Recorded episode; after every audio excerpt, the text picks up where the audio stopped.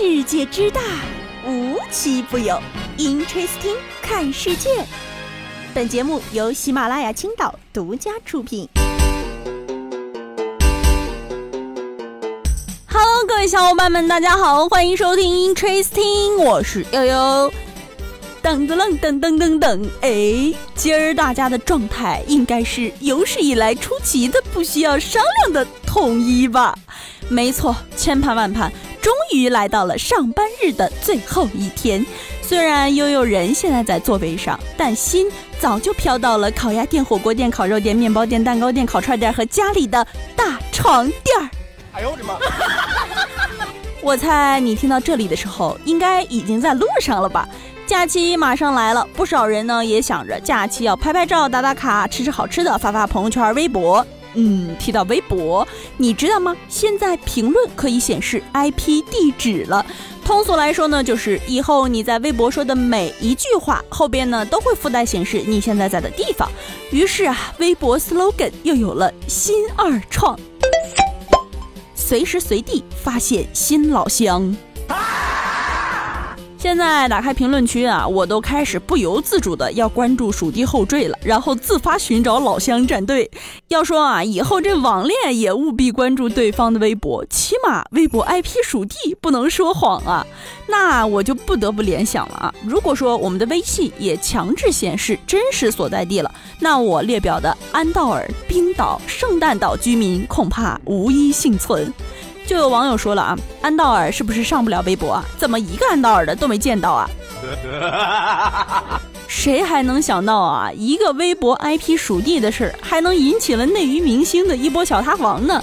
内娱呢管明星随机回复粉丝留言叫翻牌，这下好了，翻牌变翻车了，因为渣浪来了个回手掏，今年二月后的发言呢都能看到 IP 属地，然后呢我们就可以发现很多明星回复评论的地方和他所在行程的地方压根儿就不是一个地方。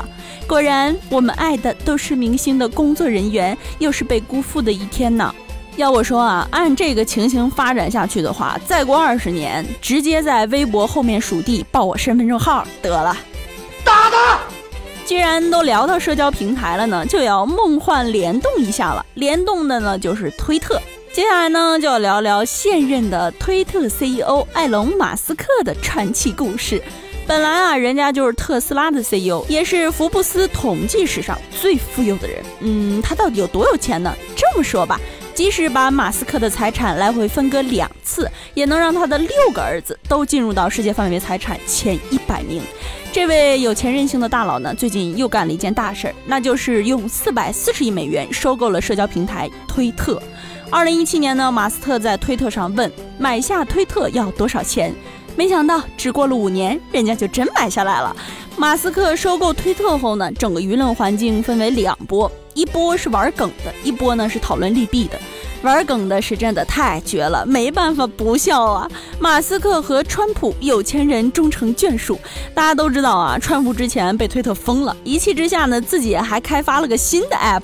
有人说马斯克这是为了博美人一笑，也有人说马斯克花四百四十亿美元，只是为了不让别人在推特上转发自己一张丑照。一般普通的 CEO 呢都会问啊，我们需要往公关部门投多少钱才能解决这个问题啊？需要做多少科普？需要找什么专家做什么背书？巴拉巴拉巴拉巴拉。而马斯克买下推特啊，当然了啊，悠悠也找到了我和马斯克的区别，人家一言不合就能花四百四十亿美元买下推特，我呢今天外卖吃了四十四块，肉痛不已，有钱真好呀。我太难了。前面呢聊了两个社交平台，接下来给大家介绍的这个人呢是在社交平台上大火的人。我们有请潘周丹。潘周丹，二十九岁，硕士毕业于苏黎世联邦理工大学。光听这声儿，是不是已经猜到了？脑海中呢画面感非常强啊！一位肩膀一甩开始暴走的大哥。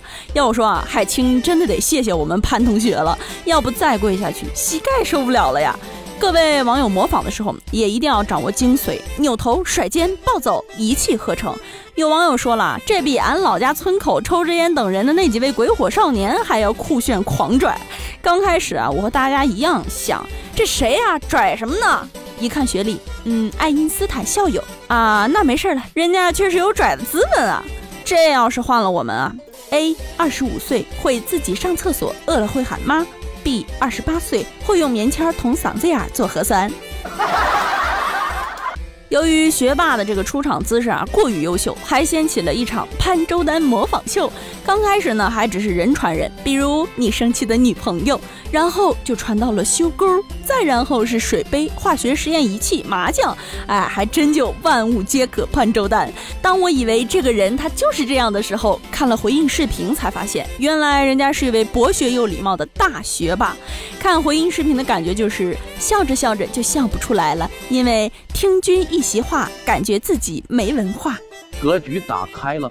整个视频中呢，潘周丹温和有力，不卑不亢，简直就是把这种谦谦君子、温润如玉的小说里的形象变成了现实。此外呢，他的文案也很讲究，一个是引经据典，生僻字含量极高；二呢是中英文混用。如果说这个回应视频中可以看出他是有真材实料的学霸，那他接下来操作则是一改大家对学霸的刻板印象，高冷。他呢，先是在评论区给网友解释文案里的古文梗，还建了个试梗粉丝群，再然后是跑到玩梗的恶搞视频下面回复已阅，阅着阅着就开始阅作业了，又因为非常认真，阅成了行走的作业帮，阅成了作业救星。潘周丹自嘲回应啊，视频是危机公关，但这一波扭转乾坤的回应可以说是把梗营销拿得死死。一个因为起身被全网玩梗恶搞。潘周丹呢，没破防也没急眼，反而是大气回应、幽默互动，直接让自己从那个破梗里的狂拽学霸，成功转型为儒雅博学、接地气的学长了。而潘周丹呢，一边扭转形象，一边还圈了不少粉。短短几天呢，潘周丹密码早就忘到姥姥家的某音粉丝，已经从个位数涨到了一百多万。他做危机公关视频的时候呢，顺便还和一天到晚四处观察的四川观察直播连线，聊了聊学习。咱就是说啊，除了一句 respect，不知道说什么了。好啦，那我们今天的节目呢，到这里就结束了。我们下期节目再见吧，拜拜。都被我调整你微笑的频率，我们乐此不疲，每天都是形影不离。即使生活有时平淡无奇，我也为你制造惊喜。一点，你这件事是我最大的坚持。庆幸这段际遇能拥有地理天使。I love you so much, so we have to love. At the so I come from the above. Nobody can stop, and nobody can judge.